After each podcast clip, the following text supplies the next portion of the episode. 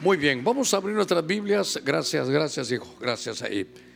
Tengo en mi corazón, en el libro de Hebreos, capítulo 1, sé que es una noche de familia. Hebreos, capítulo 1, verso, verso 9. Eh, En ese verso 9 hay una frase, una frase que llegó a mi corazón, Hebreos, váyase ahí por el Nuevo Testamento, Tito, Filemón, Hebreos. Y en el capítulo primero, en el verso 9 dice, has amado la justicia y aborrecido, aborrecido la iniquidad. Por eso, por lo cual Dios te ha ungido con óleo de alegría más que a tus compañeros. Una vez más, dice, por cuanto has amado la justicia y has aborrecido la iniquidad, por eso dice Dios, Dios te ha ungido, te ha habilitado, mire hablando de unción, con un óleo de alegría, oiga, que se va a notar porque te va a hacer notar más que a tus compañeros.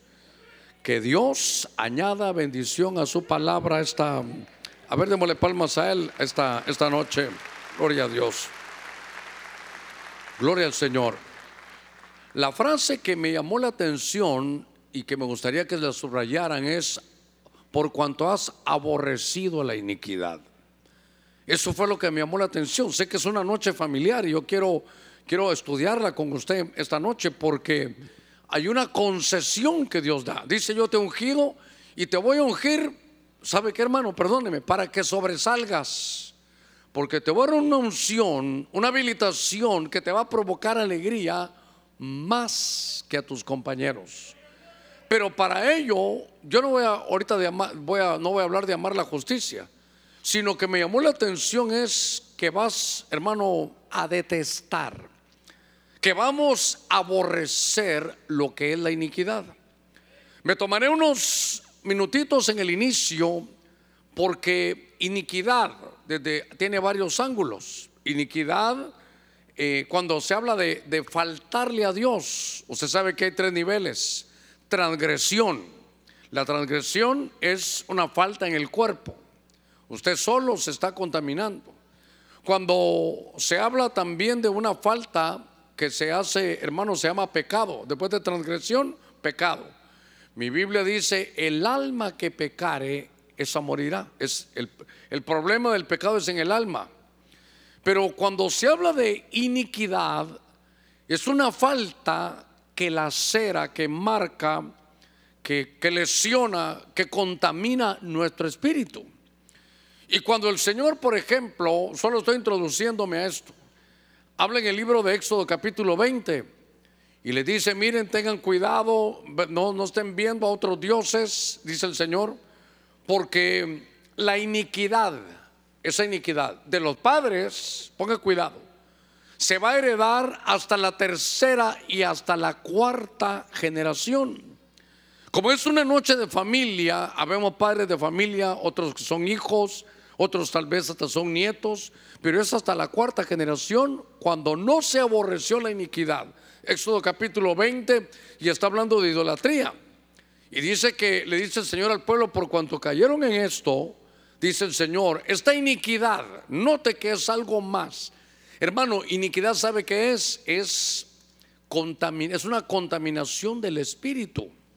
Y entonces dice, eso sí repercute no solo para ti, sino segunda, tercera y hasta cuarta generación. Hijos, nietos y bisnietos, hermanos, pueden verse de alguna manera, eh, digamos, contaminados, marcados por una iniquidad. Y entonces, ese es desde este ángulo, hermano, en estos minutitos, tres minutitos que estoy hablando aquí con usted. Pero aparte, la iniquidad también es una potestad. La iniquidad es una entidad espiritual poderosísima. Dijera yo que tiene varios nombres. Yo pensaría que la iniquidad es la misma maldad, es, hermano, la muerte. La muerte, dice el último enemigo a vencer es la muerte. Y es algo, hermano, que puede trastornar. Y entonces yo veo porque yo quiero que usted sea, hermano, bendecido. Yo quiero que usted sea ungido. y que a pesar de todo lo que se viva, hermano, como decía una profecía, a ti no te va a faltar nada. Pero todavía hay una unción que te habilita más que a los tuyos, más que a tus compañeros. Una unción que te va a hacer sobresalir en tu trabajo. Una unción que a ti te van a escoger. Es una habilitación, es una gracia que Dios da. Pero es, eso de aborrecer la, la iniquidad. Y entonces me di la tarea, como una noche, hermano de familia, de buscar aquí en mi Biblia algunas cosas que tuvieran que ver, hermano, con, con la iniquidad. En el libro de Ezequiel 28, después de estos cinco minutitos, quiero entrar de lleno a esto. Venga conmigo, porque usted se va a dar cuenta aquí las cosas tan tremendas que hay. Porque en el libro de Ezequiel capítulo 28, en el verso 15, dice así la escritura, perfecto eras en tus caminos desde el día en que fuiste creado. Y esta frase, hasta que la iniquidad se halló en ti. Sabe, me tuve que ir antes de la creación del hombre para que mire de dónde vienen los ataques de la iniquidad. Cómo vamos a ver cómo la iniquidad, hermano, contamina, cómo provoca un espíritu de estupor, cómo contrata, cómo seduce, cómo endurece, cómo, cómo llena, hermano, y trastorna las familias. Fíjese que este es un pasaje que está hablando de Luzbel. Por favor, Luzbel, eh, entiéndeme bien aquí, no se va a confundir. Luzbel es el ser que Dios creó, que es portador de luz. Lucifer y Luzbel es luz bella. Pero cuando pierde la luz, se convirtió en Satanás. Pero cuando estoy viendo, en, usted puede leer desde el verso 3 en adelante, pero portador de luz, ¿sabes qué le dice? Tú eras el que eras perfecto, tú eras el que sellabas un modelo, el que sellabas un diseño. Tú estabas lleno de sabiduría, de hermosura. Aparte, dice ahí, tú vivías en el Edén. Dicen como, como hermano estaba él en el huerto antes que el hombre fuera creado. Me dice que fue un ser que fue creado de tal manera que traía como, como él, él provocaba alabanza, era un protector. Mi Biblia dice, hasta en el monte de Dios estabas. Todo iba bien, eras perfecto en hermosura Dice, eras perfecto en tus caminos, pero oiga esto, eh, la, versión que estoy manejando dice, hasta que, hasta que, hasta que se halló iniquidad en ti. Para que podamos visualizar cómo lo estoy viendo, porque hermano, este es un ser perfecto. Perfecto era, dice aquí, mire, a ver, le voy a echar un poquito de salsa a los tacos. Algunos años antes prediqué de esto como Dios me lo mostraba. Aquí aparece Luzbel. Entonces Dios tiene sus proyectos de creación. Y es como cuando alguien inventa, hermano, algo y entonces le hace pruebas. Hace, ¿sabe qué? Hace prototipos. Y entonces, por ejemplo, un carro, están, hermano, eh, haciéndole los, los adelantos, ¿verdad? Y cuando ya pasa todas las pruebas, entonces dicen, este es el prototipo. Por eso dice, tú eras el que sellabas, el que perfeccionabas un modelo. Claro, ahí mi mente empieza a volar y digo, una vez que el prototipo a nivel tierra está, está probado, entonces ¿qué hacen? Empezarlo a fabricar, hermano, en, series. Y empiezan todos a salir. Entonces esto era como hablar de la creación, hermano, eh, angélica. Aquí está Luzbel. Mire su creación, dice perfecto, eras en sabiduría, en hermosura. Dice la versión Félix Torres Amat, cuando a ti te hicieron, ya traías em, integrados a ti mismo instrumentos musicales. Era el que se encargaba de llevar, hermano, la alabanza al cosmos, un portador de luz. Dios dijo, te voy a dar luz, tú pórtala, tú desarrollala. Era un, era un ser, hermano, tremendo.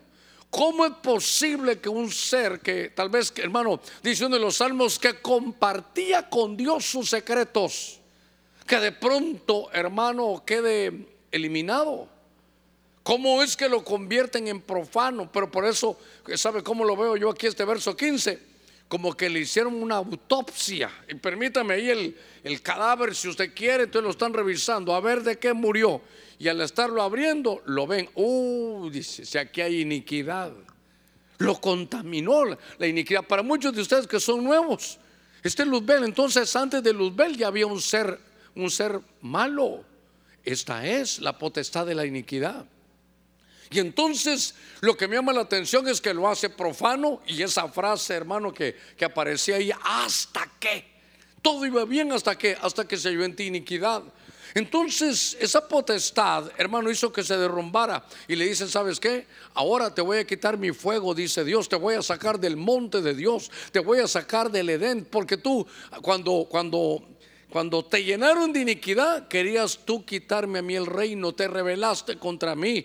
Pensaste que lo bueno que tenías, que la luz que tenías era tuya. Se te olvidó darme la gloria. Entonces, hermano, aquel que era portador de luz se convierte en portador de tinieblas.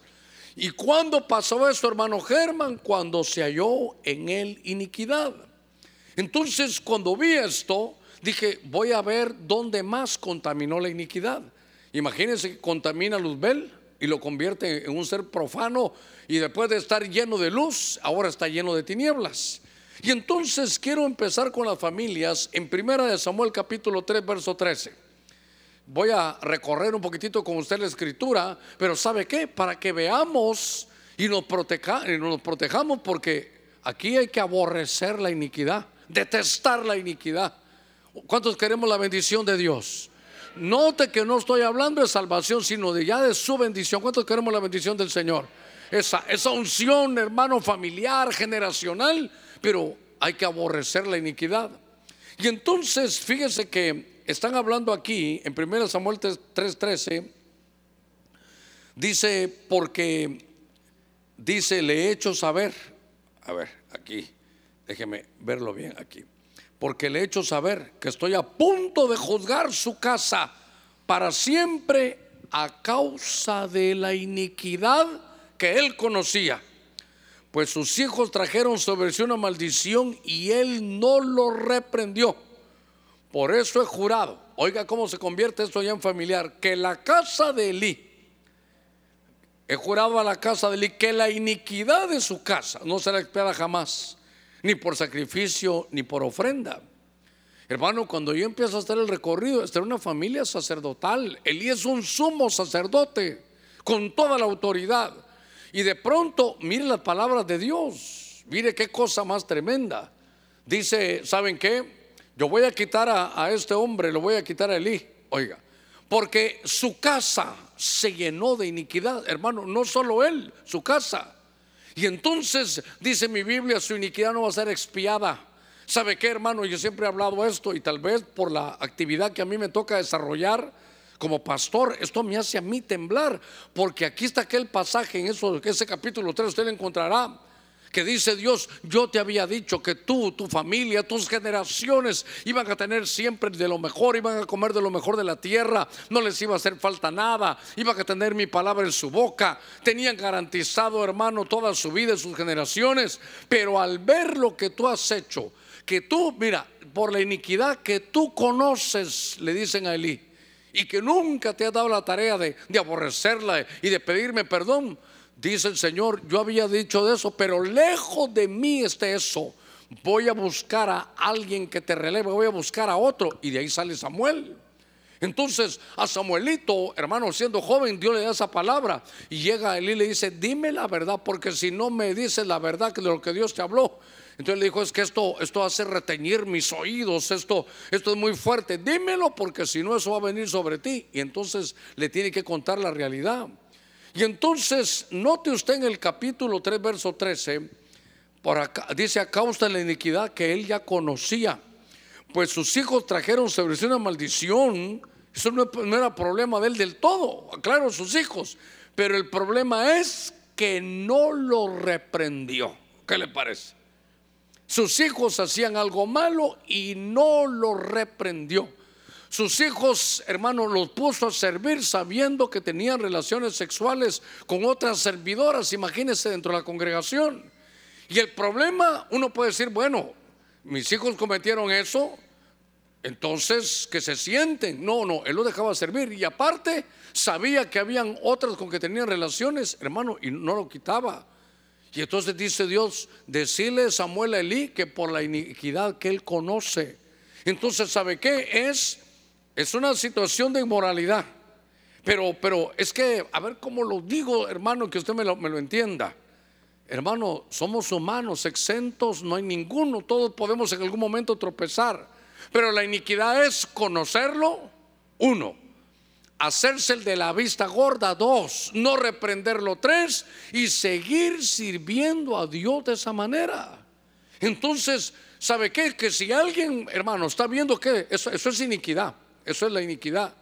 Entonces, que, no lo reprende, lo deja pasar.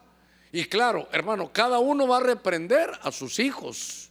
Porque si ya se imagina, hermano, porque qué fácil es ver el problema de otros, ¿verdad? Es más sencillo eso, hermano. Y yo he aprendido que cuando uno señala a alguien, tres, uno, tres dedos lo señalan a uno. No, no hay nadie exento de esto. El problema, a ver, no era que sus hijos hayan tropezado. Cualquiera puede tropezar. El problema es que él lo sabía y no lo reprendió. Silencio en la iglesia de Cristo. ¿eh? Entonces, ¿sabe qué? A ver cuántos somos padres de familia. Hermano, mientras sus hijos, aunque tengan bigote, estén en su casa, están bajo su techo. Y hermano, y claro, no se va a poner usted a pelear a golpes con su hijo, pero por lo menos decir, hijo, eso no está correcto. Eso, eso, eso, eso no estoy de acuerdo. Tú ya eres mayor, de, porque a veces los muchachos ya son mayores de edad, hermano, ellos ya deciden, ¿verdad? Casi que uno les dice, si tu gusto y tu gana, ni tu tata ni tu nana. Porque si ya son mayores de edad, ni modo que bueno, tráeme los guantes, mija, vamos a ver aquí cómo arreglamos esto. No se arregla así. Pero si usted y yo sabemos algo que están haciendo mal, es decir, mira, sé que hiciste esto. Y eso no está bueno delante del Señor. Y entonces, hermano, es, reprender esa falta y no ponerlos a servir delante del Señor. Porque, ¿qué hace uno si sus hijos ya mayores de edad, hermano, toman decisiones que están fuera de la palabra? Usted no puede tomar decisiones por ellos, pero como padre, como madre, sí lo puede reprender. Decir, hijito, te digo algo, eso no es correcto. Lo que estás haciendo no es correcto. No por eso te dejo de amar, no, porque te amo, te lo digo, porque el Padre al que ama lo disciplina. Y al que toma por hijo, pues a lo mejor ni se la digo, lo azota, dice. Pero, ¿cómo voy a, hermano, azotar ya? Imagínese, usted va a azotar a su hijo de 25 años. No vaya a ser que usted le tire uno y él le tire dos, ¿verdad? Ya no es de fuerza física, sino es de autoridad espiritual. Y poder decirle, eso no es correcto. ¿Qué vaya a hacer después? Yo, usted como padre, hermano, ya lo, ya lo puso, puso esa situación. Ahora, mire, Lee, le dicen, te voy a quitar eso. eso no va a ser expiado, lo que te voy a quitar, dice es, te voy a quitar del sacerdocio. Y entonces vuelvo a la carga, mire la iniquidad. La cometió, hermano, porque no reprendió eso, y a sus hijos, y a su segunda, a su tercera generación, ya nace el hijo de uno de ellos. De ahí sí que los hijos de sus hijos. Y le pusieron por nombre, ¿se recuerda? Y Cabod. La iniquidad hizo que a la segunda, a la tercera generación, ya su familia, que hermano, que Dios le había dicho que le iba a bendecir, que no le iba a hacer falta nada, porque iban a ser sus sacerdotes, Dios le dice, ¿sabes qué? Te quedaste sin gloria. Es decir, no va a haber cabod en, en la vida de tus hijos. No va a haber multiplicación, no va a haber riqueza, no va a haber éxito empresarial, no va a haber fuerza. Entonces, note, por eso yo entendía, eh, hermano, hay que aborrecer la iniquidad. Y por eso le digo, cuando ya somos padres de familia, porque a veces me dicen, pastor, fíjese que tiene nueve años y hace eso, pues corríjalo. Ay, pastor, le iba a quitar el, celular a mi hijo de, de hermano, si es menor de edad, está bajo su techo, usted es el que va a poner la disciplina. Es que si no hace esto, pues, hermano, corríjalo, esa es, esa es parte. Mire, Dios, eso Dios lo va a probar. Lo que no va a probar es que usted no lo haga.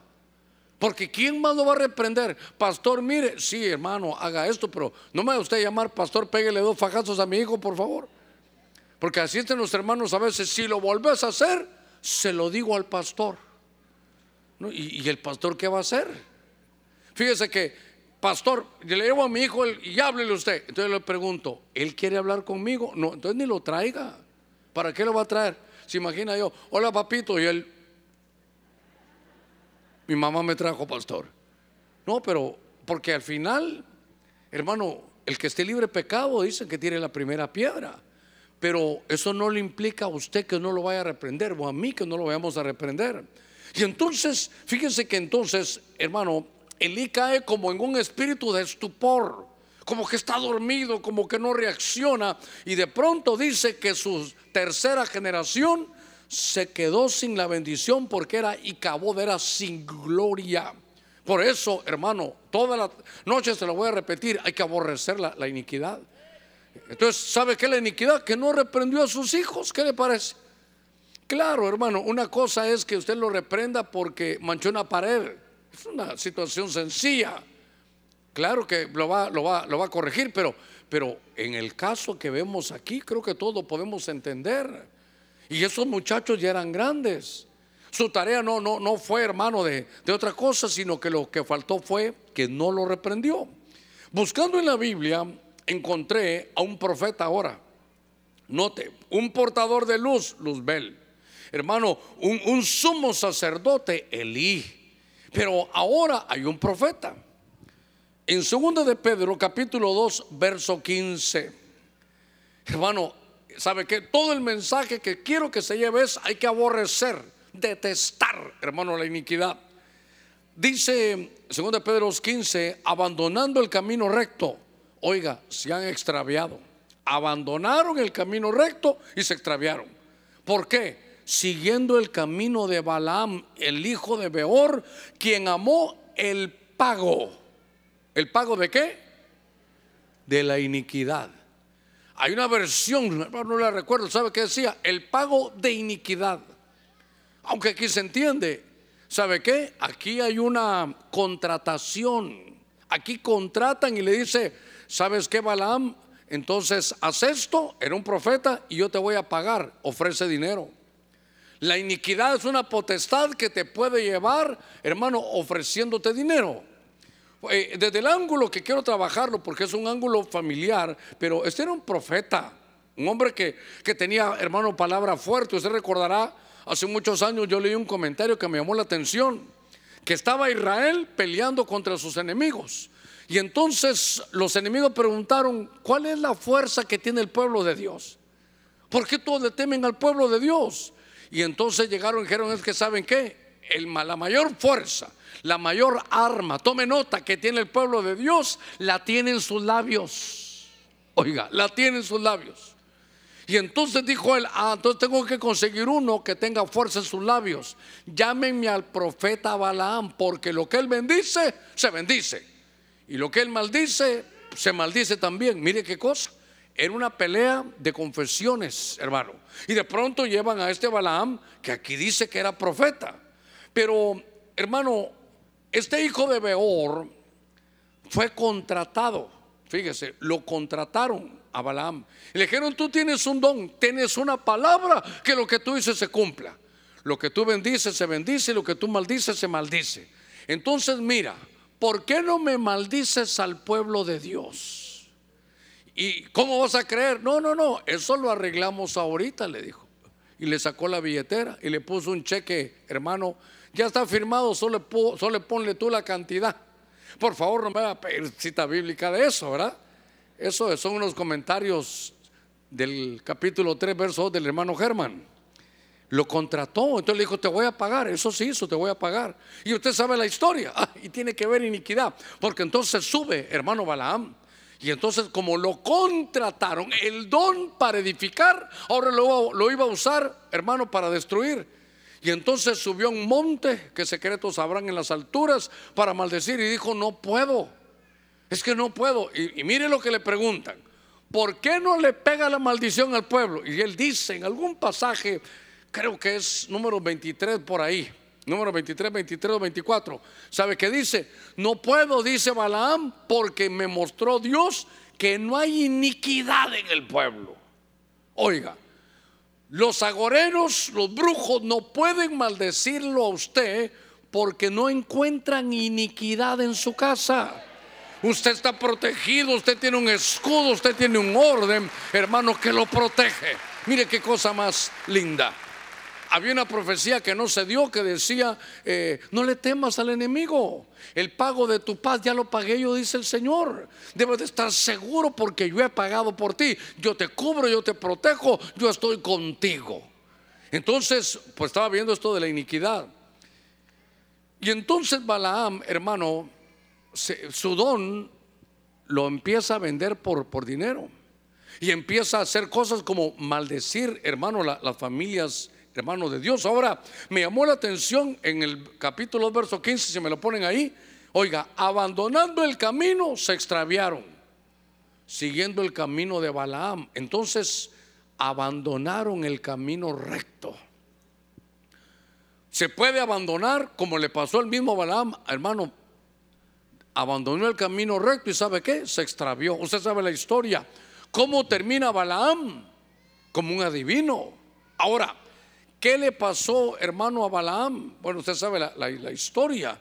Porque este hombre siendo profeta, hermano, un hombre que tenía la palabra de Dios, y entonces, mire qué cosa, ya había cometido el error y se dio cuenta, pero como estaba extraviado, hermano, no dejemos el camino. ¿Y quién es el camino? Cristo Jesús dijo en Juan 14, 6, yo soy el camino, la verdad y la vida. Pero cuando se deja a Cristo, ah, hermano, uno agarra otro camino y entonces se extravió. Y entonces me llama la atención que aquel seguía ofreciéndole dinero. Lo había contratado, hermano. Ay, Dios mío, la iniquidad. La iniquidad no piense que le va a salir, hermano, una potestad ahí. La iniquidad va a enviar a sus emisarios para que usted haga malos negocios, para que usted deje el camino. Le va a ofrecer dinero. Así le pasó, hermano Abraham. El rey de Sodoma le dijo, yo te doy dinero, pero dame las almas. Y dijo, yo no voy a agarrar nada tuyo. El Dios que me va a enriquecer es el Dios de lo alto. No te voy a recibir nada porque no digan que ni la, ni la correa de un calzado te voy a recibir porque todo lo que Dios me va a dar es, hermano, es, viene, viene del cielo. Entonces, estaba viendo este hombre que como lo contrataron, mire qué cosa, lo contrataron para maldecir y no pudo. El mismo que lo contrató le dijo, bueno, entonces tú que conoces la debilidad del pueblo, mire por favor cómo trabaja la iniquidad. Entonces, ya que no lo pudiste maldecir, ¿qué me aconsejas? ¿Sabe lo que aconsejó Balaam? Pues eso está capítulo 23, 24 y 25 del libro de Números. Entonces dile a los moabitas que le manden chavas, que lleven la blusita amarrada en el ombligo. Ah, como que ya se las enviaron, no. ¿Y sabe qué? Y van a caer en fornicación. ¿Qué le parece? Y usted lee número 25, exactamente eso sucedió. Entonces, hermano, hay que aborrecer la iniquidad, por favor. ¿Sabe cómo siento yo? Como un ambiente profético. Dios no hace nada sin antes avisar nos están avisando. No le digo te está, nos están avisando. Mire, si, a ver, démosle palmas fuertes a nuestro Señor. Es, es que esto va con, eh, nos hace extraviarnos.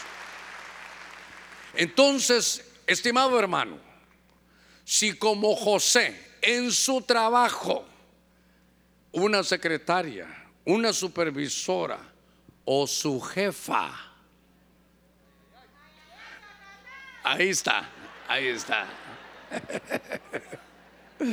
Ay, Dios mío. ¿Verdad que no hay que seguir predicando? Usted ya sabe. Si de repente le dice, hey, Manuelito, te puedes quedar a hacer horas extras. Ah, con todo gusto. ¿Con quién me voy a quedar? Just you and me. Solo tú y yo vamos a trabajar fuerte esta noche.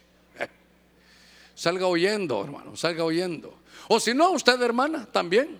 Solo que usted es que no es José, usted es eh, Josefa.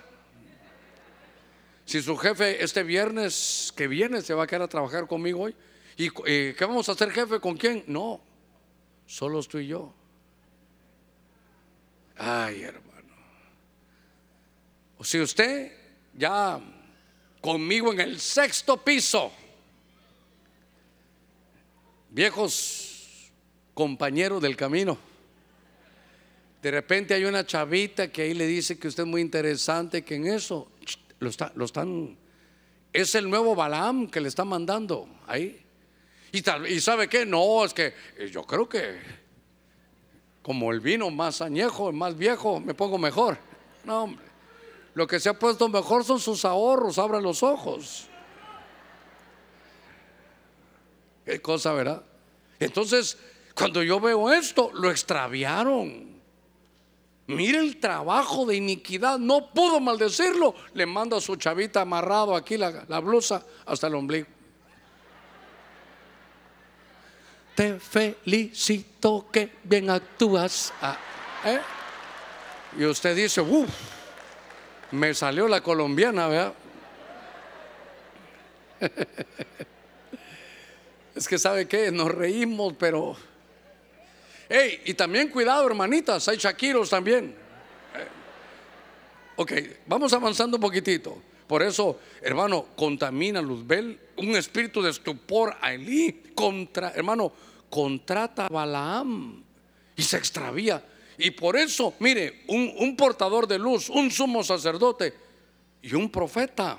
Ahora, en el libro de Josué capítulo 22, verso 20, dice la Biblia, no fue infiel a Can, hijo de Sera, en cuanto al anatema, y vino la ira, la ira sobre toda la congregación de Israel, y aquel hombre no pereció solo en qué?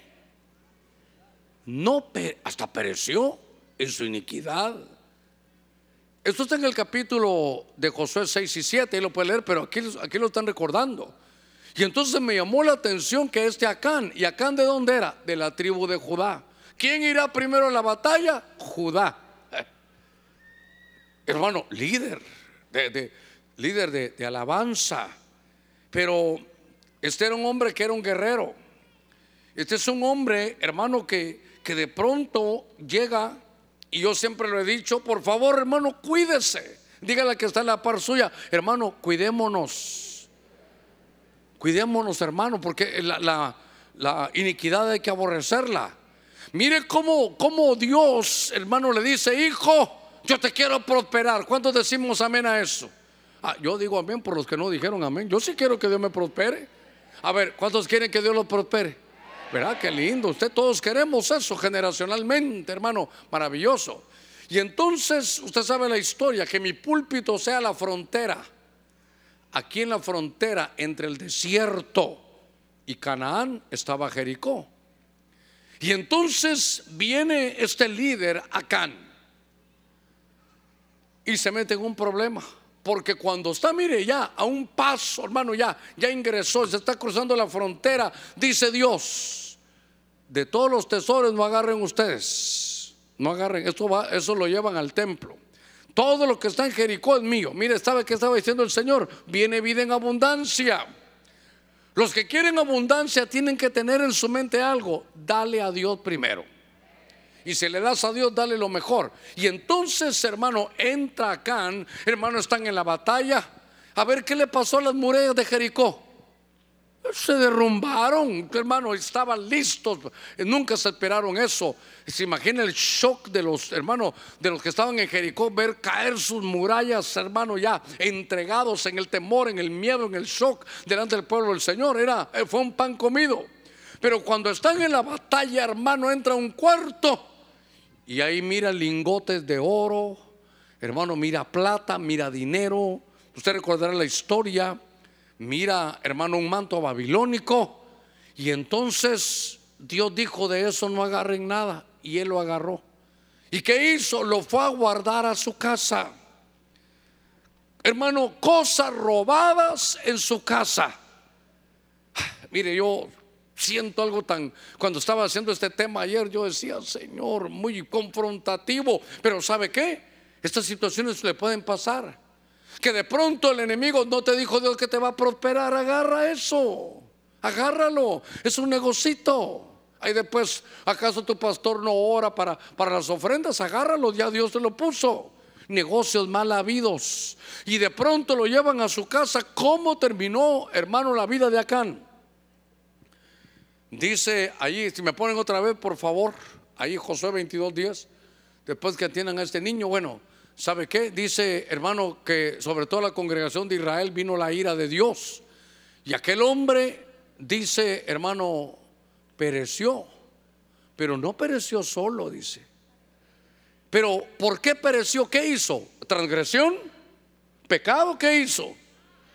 ¿Y qué es iniquidad? Robar y llevarte cosas y dejártelas en tu casa.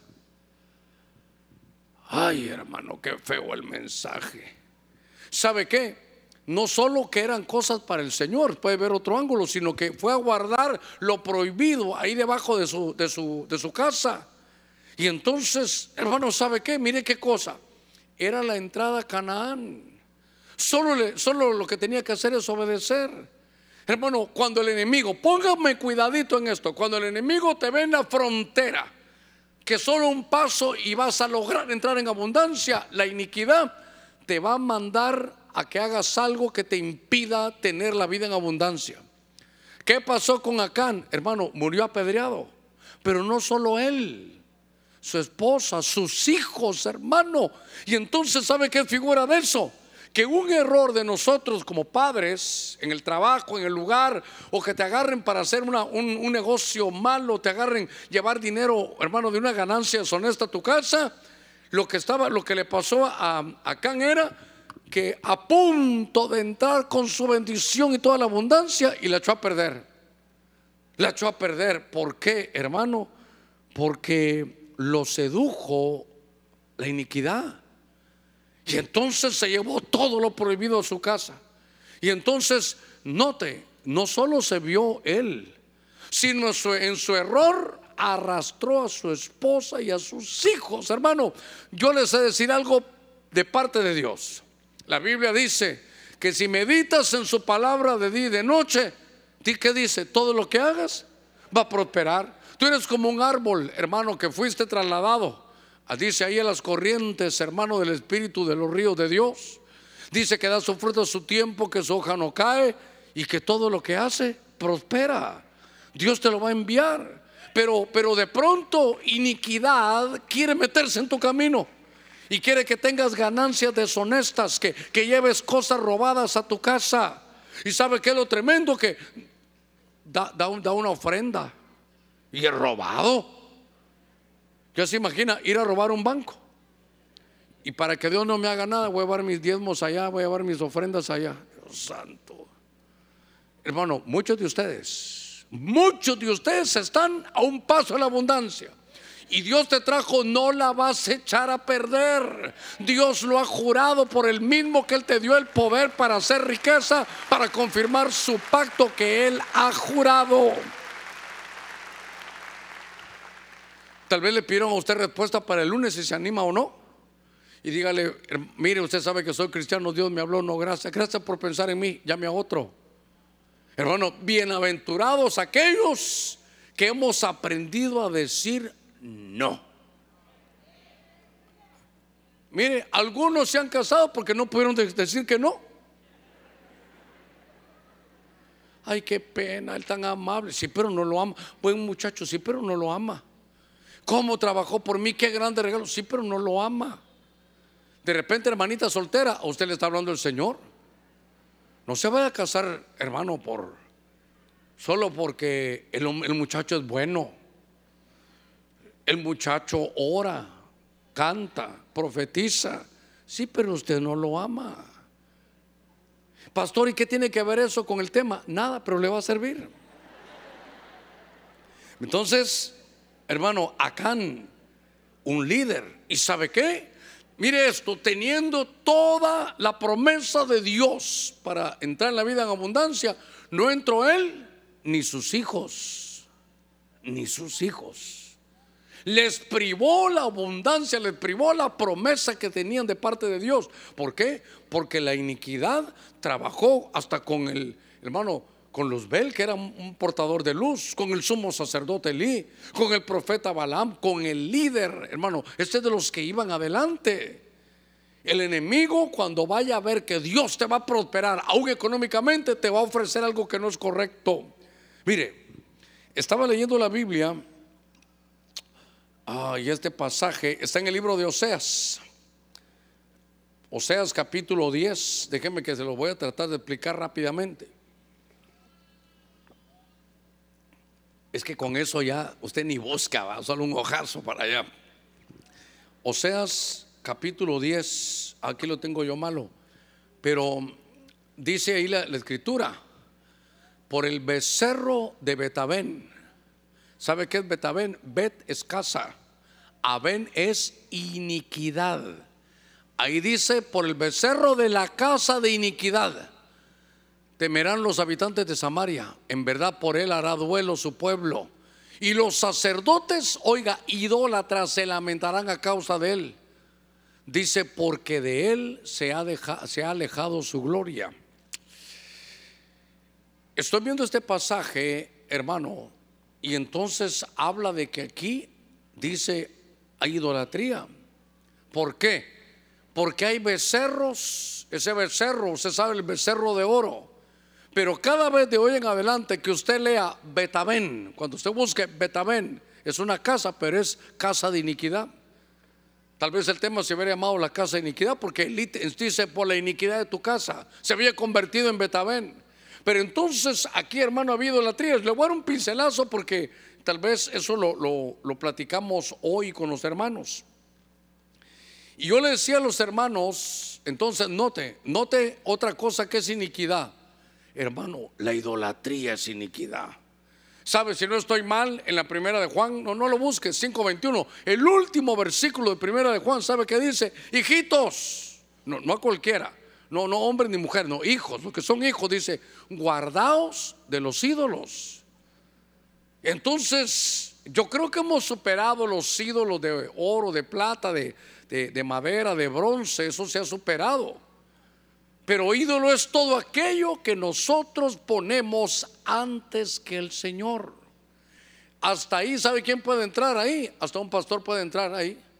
¿Quién predica el domingo? Ah, no va a predicar mi pastor, entonces no voy. Uy, ponceólatra. Pero que aquí no haya ninguno. Diga conmigo, aquí no hay ninguno. Eh, gloria a Dios. Ahí lo vamos a ver el domingo en la mañana. Entonces, cuando, cuando estoy viendo esto, hay otra cosa que es iniquidad. Y, cuando hice la introducción te lo recordé. Hermano, Éxodo 25, a ver, lo voy a leer, Éxodo 24 y 5, a ver si estoy, si estoy en autos yo también. A ver, Éxodo capítulo 20, a ver, verso 4 y 5. Mire lo que dice, de televisión lo voy a complicar. Éxodo 24 y 5, búsquelo. Mire lo que dice Dios. No te harás ídolo ni semejanza alguna de lo que está arriba en el cielo, ni abajo en la tierra, ni en las aguas de abajo de la tierra. No los adorarás ni los servirás, porque yo, el Señor tu Dios, soy un Dios celoso que castiga qué? La iniquidad de los padres sobre los hijos hasta la tercera y la cuarta generación de los que le aborrecen. ¿Ya vio? Idolatría. Entonces, hermano, mire, pero lo tengo que, claro, aquí está, esto es familiar afecta hijos, nietos y bisnietos. Pero cuando estoy viendo esto, eh, eh, me preguntaron algo en el programa.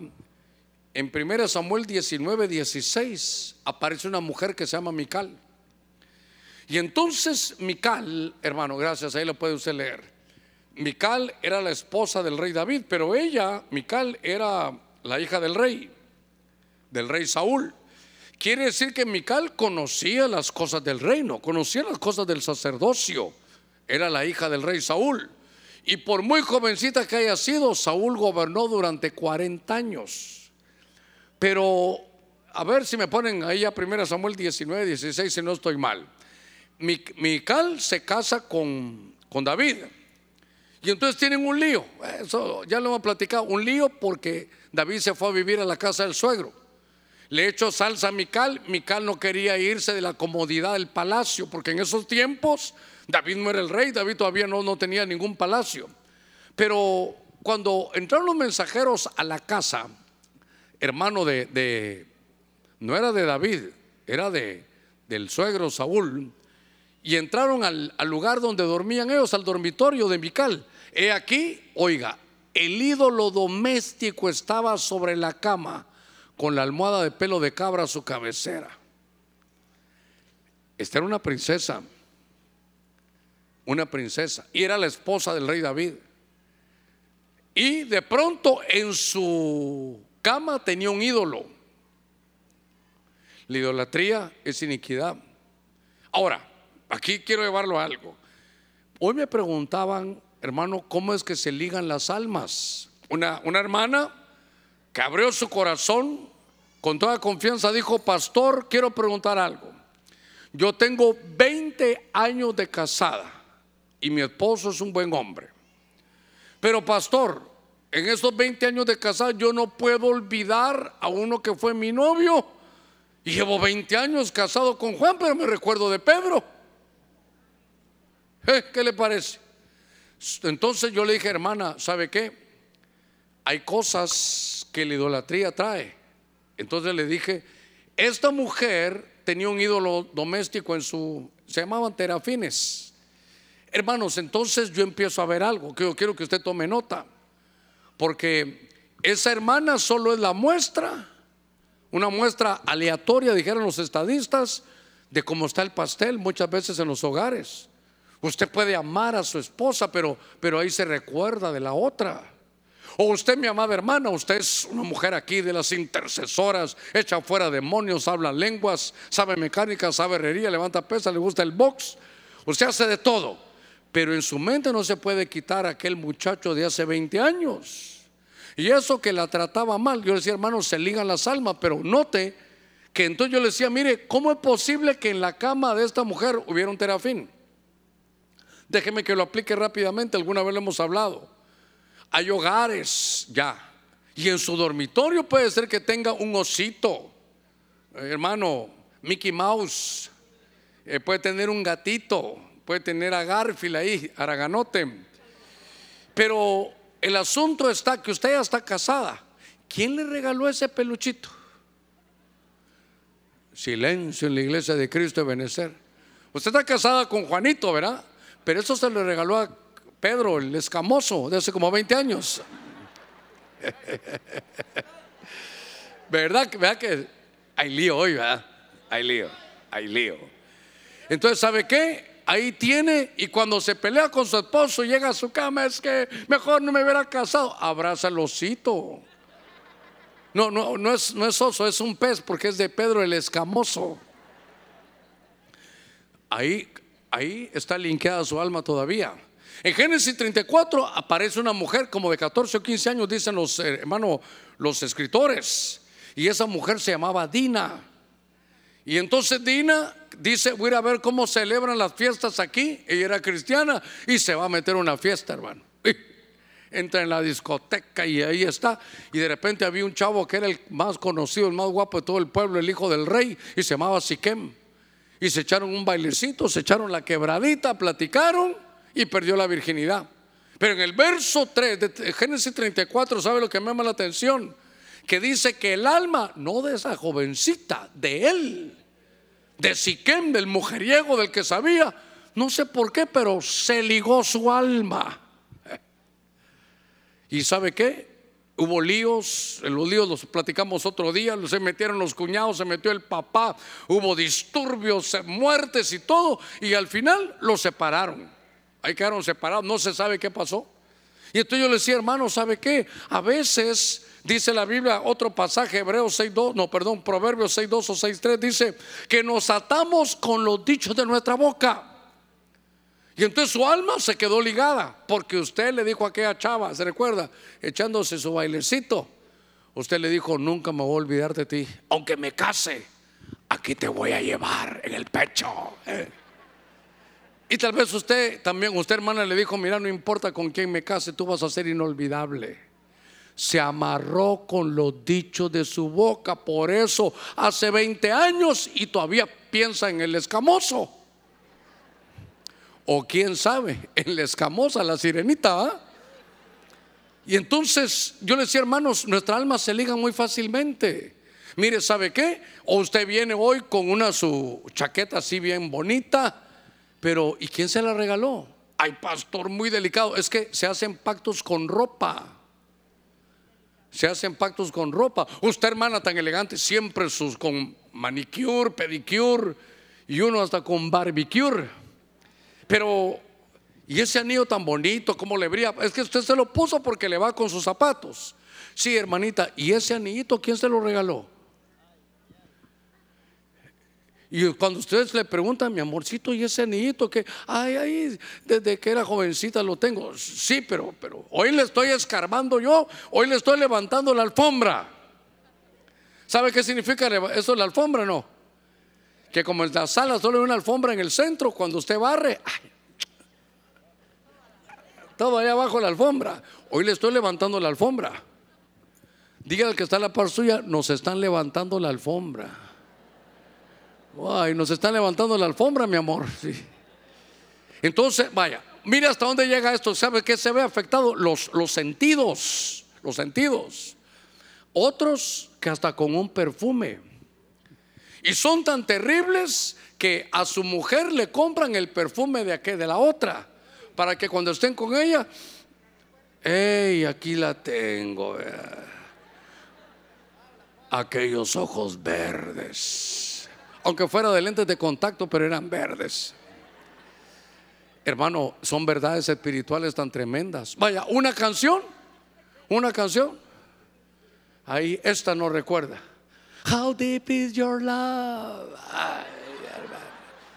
y el grupo sabe cómo se llama? Vejez se llama. Ya después de vejez, ya vejez la viruela en el 80 y sus, sus canciones. Entonces, yo quiero llevarlo a que Mical tenía, hermano, iniquidad ahí. Yo espero que la que hizo la pregunta hoy a mediodía sepa, hermano, lo que tiene que tirar. Porque, ay, pastor, pero este es un anillo de oro que me lo regaló Mario.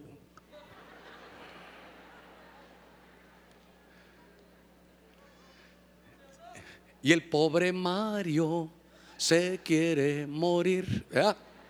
¿Verdad que bien que se la sabe? Hermano, sí, lindo Mario, pero usted se casó con, con Filomeno. Entonces, hay cositas. Mire, yo no le recomiendo que hoy llegue y le diga, mi amor, va a abrir usted el joyero. Pedro, Juan y Jacob. Abraham, Isaac y Jacob, hermano. Tenga cuidado, porque no va a ser que su esposo también empiece a sacar todo. Entonces, ¿sabe qué? Hay cositas que usted sabe que no hace falta que, mi amor, hoy Dios me habló. Esto era de Mario. No, no, no. ¿Sabe qué tiene que hacer? Mira ya aquel anillo que, ¿qué pasó. No lo va a hacer en la noche, si no se va a dar color, ¿verdad? Pero, ay, no sé ni qué se hizo eso.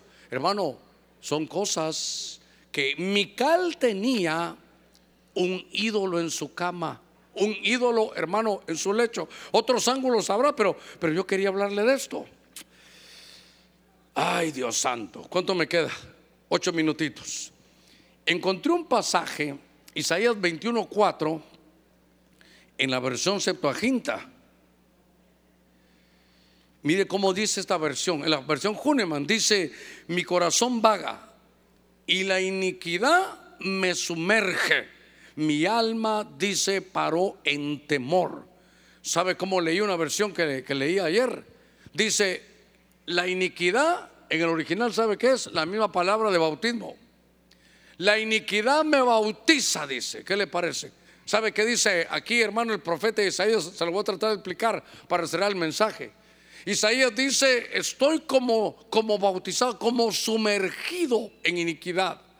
Porque lo que él estaba haciendo de alguna manera es que estaba representando, ponga cuidadito en esto, estaba representando al rey, hermano, de los babilónicos.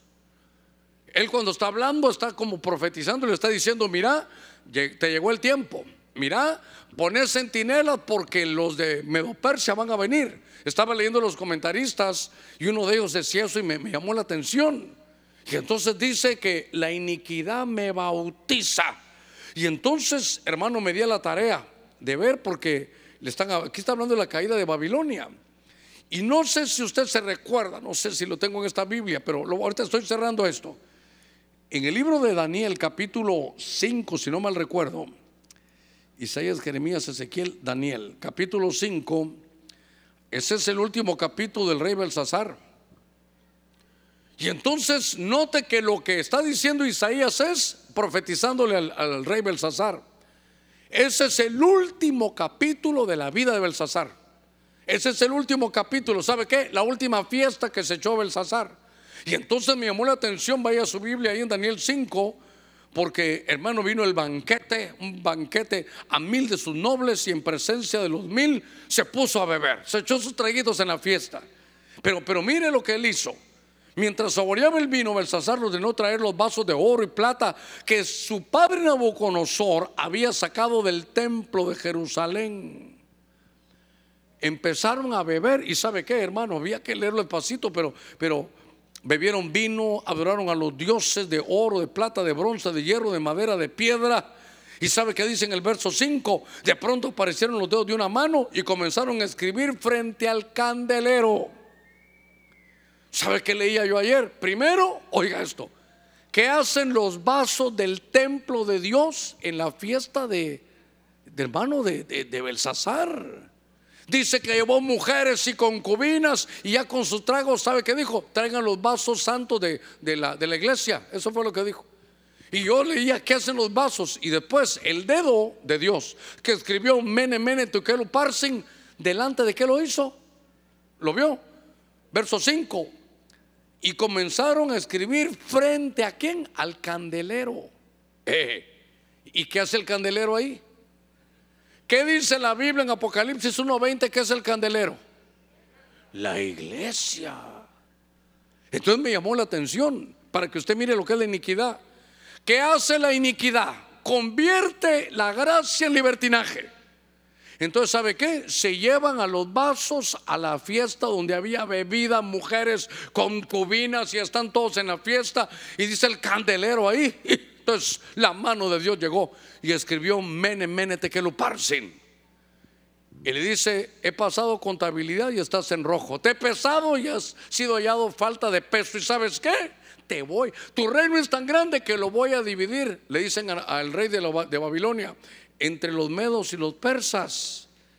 Entonces, qué cosa, hermano, que aquí a este, a este rey lo emborrachó, lo emborrachó. ¿Y quiénes participaron? Los vasos del templo.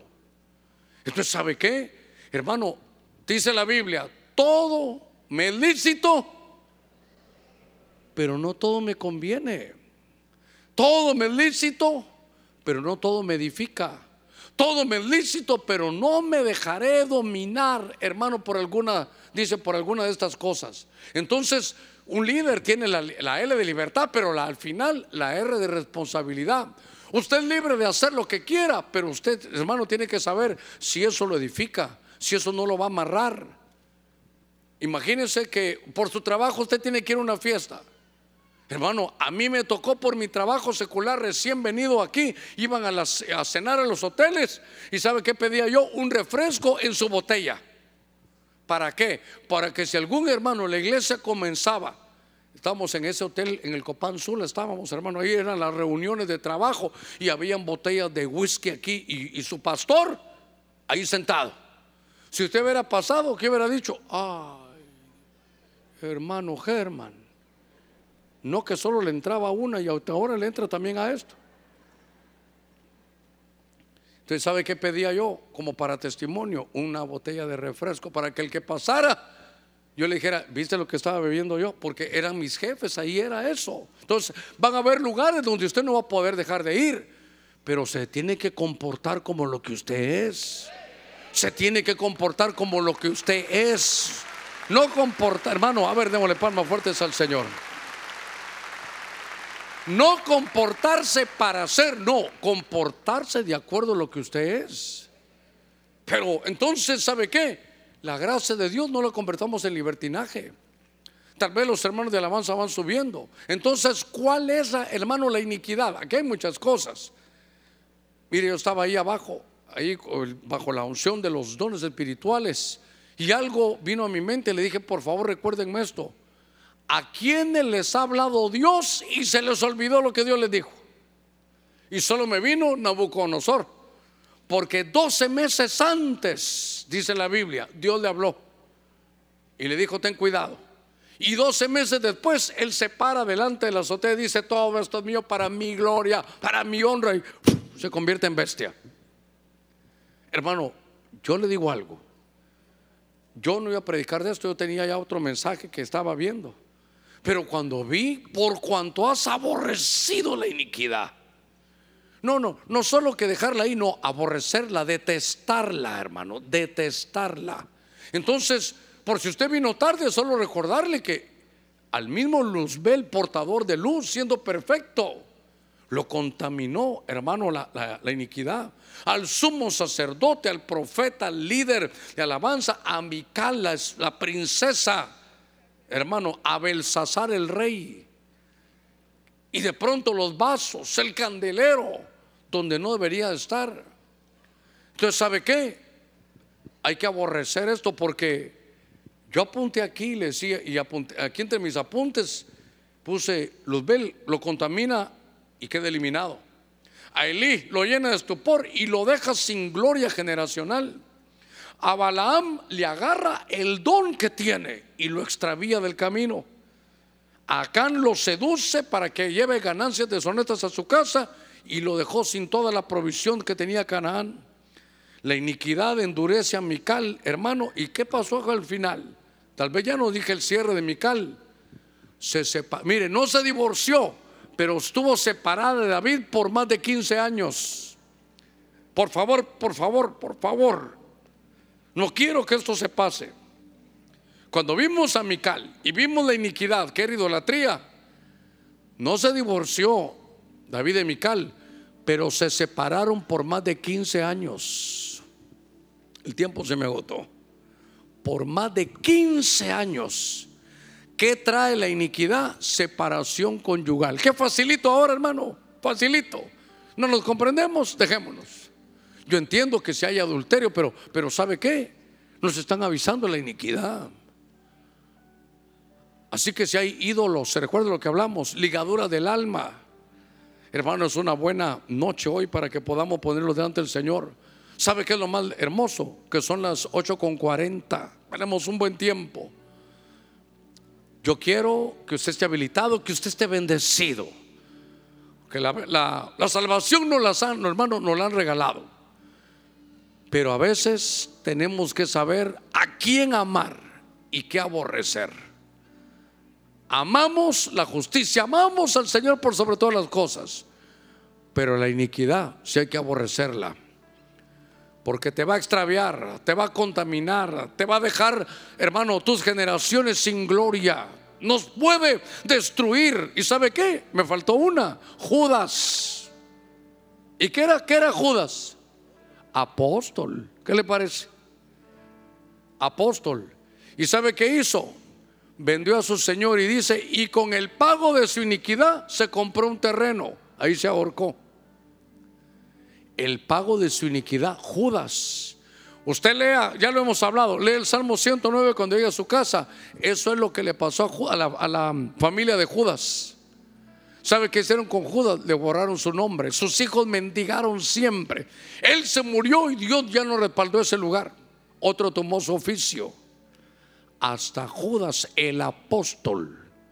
Como hermano, convivir con el Señor, oírlo. Que el Señor le haya dicho, ¿sabes qué? Encárgate de mi billetera tú, encárgate de mi billetera. Maneja mis finanzas tú, maneja mi dinero.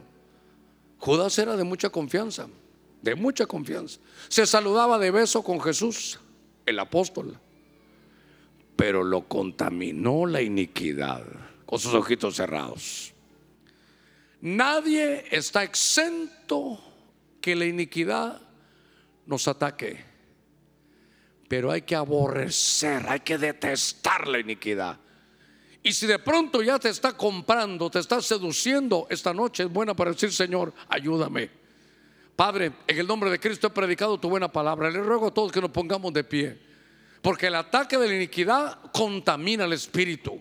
El ataque de la iniquidad es, hermano, destruir, separar familias. Y para eso trabajamos todos los viernes que usted viene para ir limpiándonos. Y, y dice la Biblia que el que ama la justicia y aborrece la iniquidad, el Dios tuyo, te va a ungir con un óleo de alegría más que a tus compañeros. Tenemos unos buenos minutitos. Iglesia, me, ayudaría a que todos en unidad, siendo faltando 17 minutos para las 9, pudiéramos orar por si hay alguien que quiere entregarle su vida al Señor.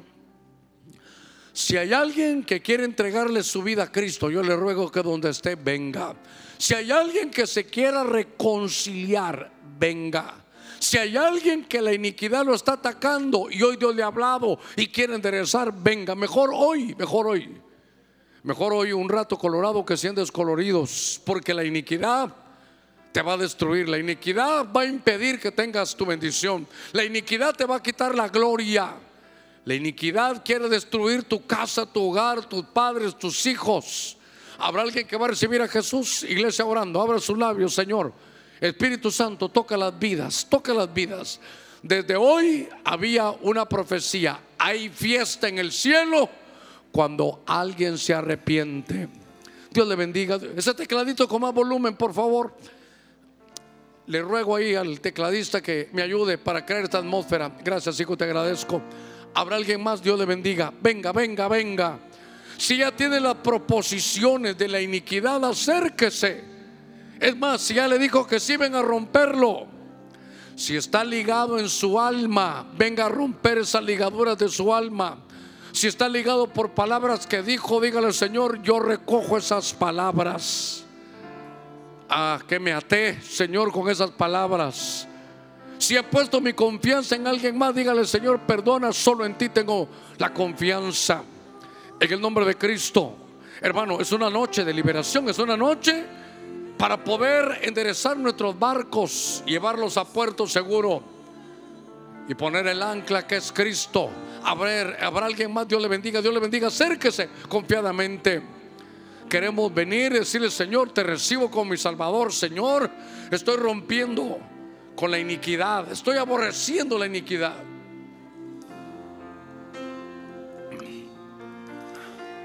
Balaam, un hombre poderoso en palabras, pero por dinero lo estaban comprando. Y dígale, Señor, mira, mi alma se debilitó, pero quiero, quiero enderezar. Quiero, Señor, oír. He oído tu buena palabra y quiero tomar mis decisiones hoy.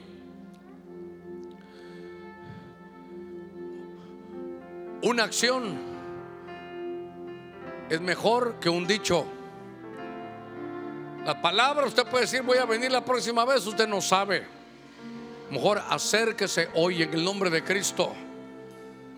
Aborrezco la iniquidad, aborrezco que quiera quitarme el fuego, que quiera quitarme el sacerdocio, que quiera quitarme el don, que quiera corromperme, que quiera impedirme entrar a Canaán, que quiera separarme en mi familia. En el nombre de Cristo, Padre, estamos delante de ti. Hasta Judas, con el precio que le pagó la iniquidad, compró un terreno. Ahí se fue a morir Judas. ¿Habrá alguien más? Esto nos incluye a todos, mis amados, a todos nos incluye. Hasta el apóstol, el profeta. No hay nadie que la iniquidad no haya llegado, hermano, a trastornarlo. Si usted siente ese estorbo, si en su casa siente que lo, están separando, venga, venga, venga. Y dígale, aborrezco toda la actividad que quiere hacer la iniquidad en el nombre de Cristo. Rompemos esta noche dichos de nuestra boca con los que nos amarramos, votos a la ligera que nos dañaron, objetos que recibimos, nos vamos a deshacer de ellos en el nombre de Cristo, en el nombre de Jesús. Cantamos en lo que vienen los hermanos, acérquese.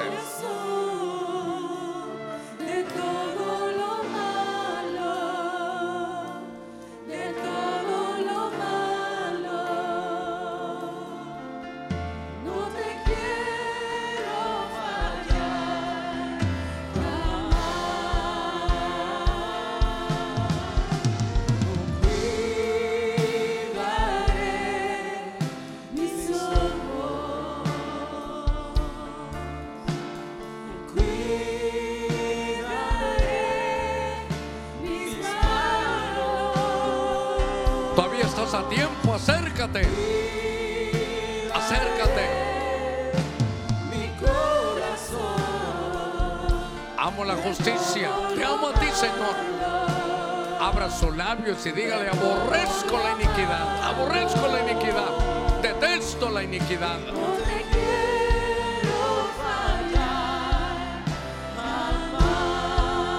En el nombre de Cristo.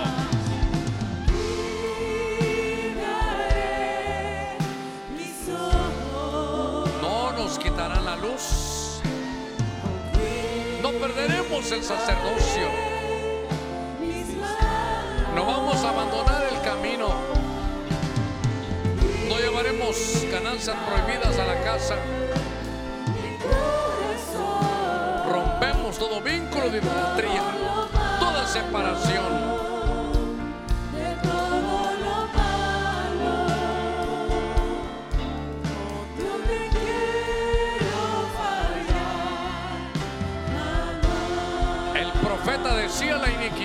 Bautiza. Sal de ahí. Ya te había sumergido, sal de ahí.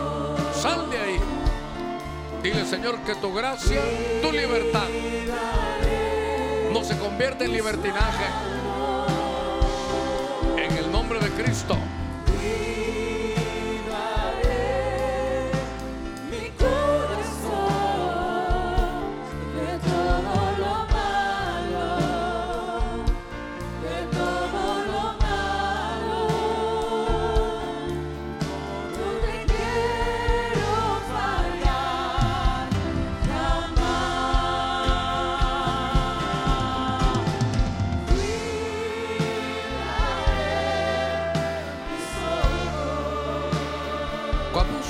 Trompetas, se derrumba Jericó.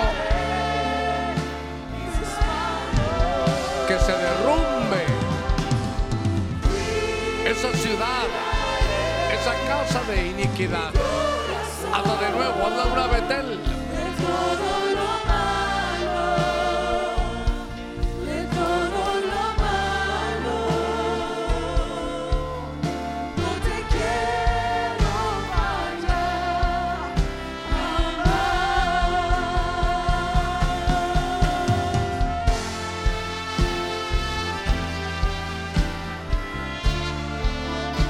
Vino a recibir a Jesús. Él rompe toda iniquidad, toda cadena de iniquidad. Había un hombre llamado Simón el Mago que se había convertido, pero por haber estado en tinieblas tenía cadena de iniquidad. Que sean rotas en el nombre de Cristo toda dependencia de tinieblas. Aborrecemos, aborrecemos la iniquidad. Abra sus labios, abra sus labios. Amo la justicia, aborrezco la iniquidad. Aborrezco la iniquidad.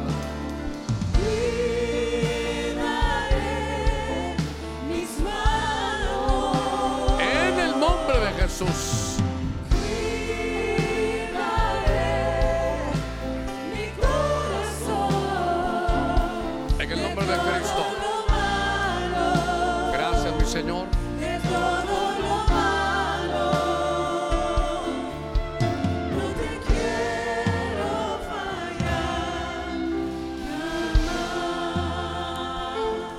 Iglesia, extendemos nuestras manos aquí al frente. La iniquidad es una potestad que es la que manda en el mundo espiritual. A su cargo está el mismo Satanás que el Señor lo reprenda. A su cargo están demonios, espíritus malos que nos han querido quitar lo que Dios nos ha dado. Pero esta noche abrimos nuestros labios y confesamos que aborrecemos la iniquidad. Así como me he amarrado con los dichos de mi boca, diga usted, yo aborrezco la iniquidad, detesto la iniquidad. Que no me quite la luz, que no me quite el sacerdocio, que no me quite el llamado, que no me deje sin abundancia, que Dios vino y dijo, yo he venido a darte vida y vida en abundancia. En el nombre de Cristo Todos aquellos que están en problemas de separación, eso es lo que quiere la iniquidad. Iglesia, oramos, Padre, mira aquellos que están recibiendo a tu Hijo amado. Usted que estaba recibiendo a Cristo Jesús, dígale Jesús, gracias, has llegado a mi casa a tiempo, has llegado a mi vida a tiempo. Señor, desde hoy yo quiero amarte por sobre todas las cosas. Perdona mis pecados.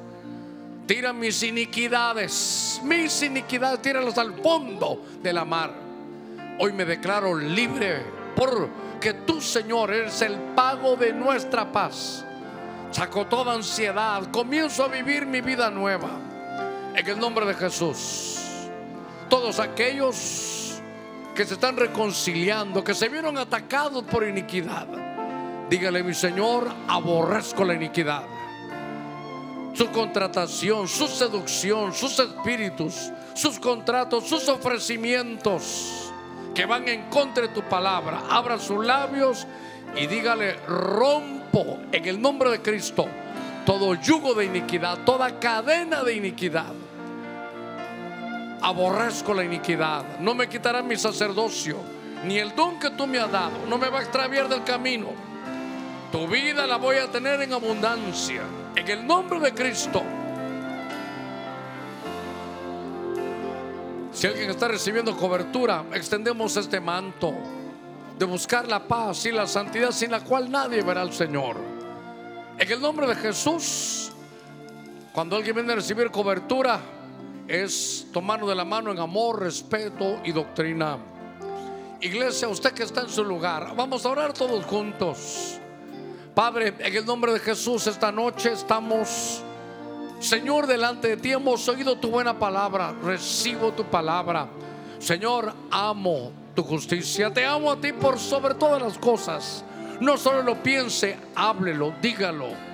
Me quiero amarrar con los dichos de mi boca. Te amo a ti, Señor, por sobre todas las cosas. Amo tu justicia y aborrezco la iniquidad, detesto la iniquidad, sus trampas, sus entuertos.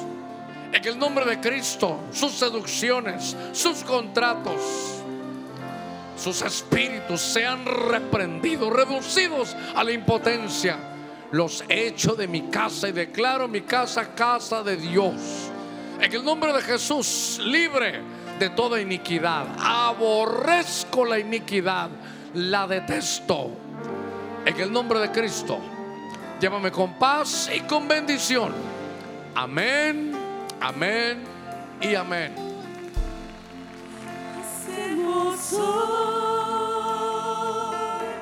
ante tu.